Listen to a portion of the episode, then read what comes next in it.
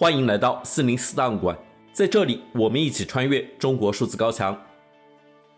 尽管中国的言论审查和舆论管控日趋严峻，国家对公民的监控也无处不在，但我们依然可以看到那些不服从的个体，顶着被删号、被约谈，甚至被监禁的风险，对不公义勇敢发出自己的声音。中国数字时代在四零四文库栏目中长期收录这些被当局审查机制删除的声音。本期节目，我们选读过去一周中引起舆论关注的三篇四零四文章。这个世界还不用不用啊！哎，这就想，大家刚才听到的声音来自丰县铁链女。四月七日，江苏省徐州市中级人民法院对丰县生育八孩女子事件相关案件一审公开宣判，认定董志明犯虐待罪、非法拘禁罪。他被判处有期徒刑九年，然而这一判罚引起网友不满。一位微博网友评论说：“九年连他生八胎的时间都不够。”微信公众号基本常识发布文章：“拐卖小花梅的坏人被判刑了，可铁链女被真正解救了吗？”文中写道：“虽然已经过去一年多，但小花梅脖子上的铁链仍然沉重地压在每个关心她的人的心头，也仍然在切切实实地捆绑着小花梅这一生悲惨的命运。”小花梅上一次被大家看到的消息是某些官媒在精神卫生医疗机构（引号采访）发出的报道。之所以给采访加上引号，是因为那本质上属于官方发布，而不是媒体调查。作为掌握最多核心事实的受害者，小花梅本可以在健康允许范围内向公众讲述其遭遇，但在报道里，她没有任何声音。是因为小花梅没有语言表达能力吗？显然不是。尽管口音难懂，尽管存在精神障碍，但她还是能够说话的。是因为要保护她作为受害者的隐私吗？显然也不是。央视都拿镜头怼着脸拍了，也没打码就发出来，哪还有什么隐私可言？根本原因在于她被另一根无形的铁链以保护和救助的名义锁住了。在结束了二十年被当成生育工具的悲惨遭遇之后，小花梅又被当成了严密管控的维稳对象，她可能永远失去了回归正常社会的机会。更让我牵挂、让我义愤难平的是，铁链女的案子止步于个案，没能真正推动当地更多被拐卖妇女的解救。小花梅案是那段历史和那个地区正义拼图的第一块完整的正义，还需要持续的追问。其他被拐卖的妇女儿童呢？被卖到哪里去了？如今生活状况如何？江苏省去年轰轰烈烈的集中打拐清查行动，到底有没有成功？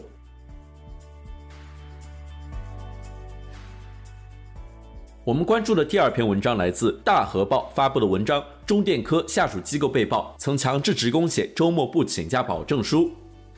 近日，一些工作群聊截图在中文互联网上被疯传，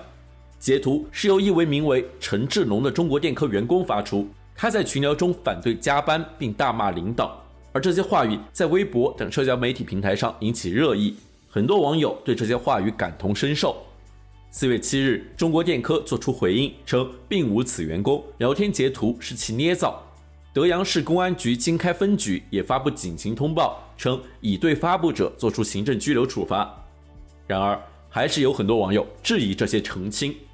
四月八日，大河报发布文章，讲述了一名自称是中国电科下属机构光电研究院的员工被要求强制加班的故事。文中写道：四月七日，一名自称是中国电科光电研究院职工的爆料人向大河报反映，研究院存在强迫职工周末加班的现象，曾有职工被强迫写下周末不请假的保证书。这名爆料人向记者提供了四份上述保证书照片和一张微信群聊天记录截图。同时，他还提供了自己在该研究院的工牌、工资条截图等工作证明。截图显示，在一个名为“装备生产二部装配组”的聊天群中，一名成员称“引号副总紧急通知，班组全体今天必须都去上班”，以及“引号今日没请假人员要严肃处理，事发日期为星期日”。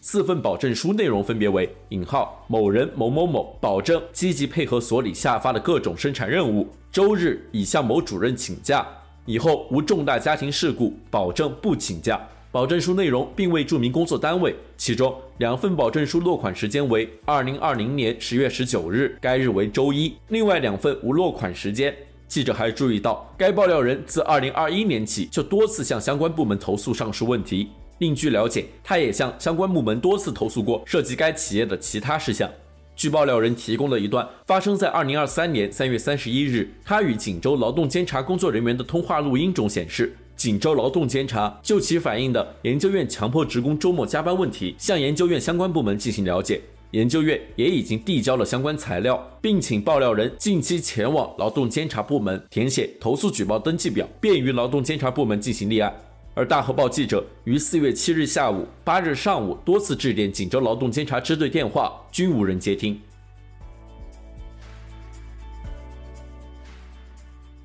最后一篇文章来自微信公众号“海边的西塞罗”，天门山跳崖案，吃苦耐劳的社会底层正在消失。二零二三年四月四日下午，在张家界天门山，四名年轻人跳崖。据当地政府通报，其中三人跳下，一人被及时阻止后紧急送医，但因此人跳崖前已服毒，经抢救无效死亡。四人均系自杀，并于现场留下遗书，遗书中有免责声明，称他们自杀的行为与他人无关。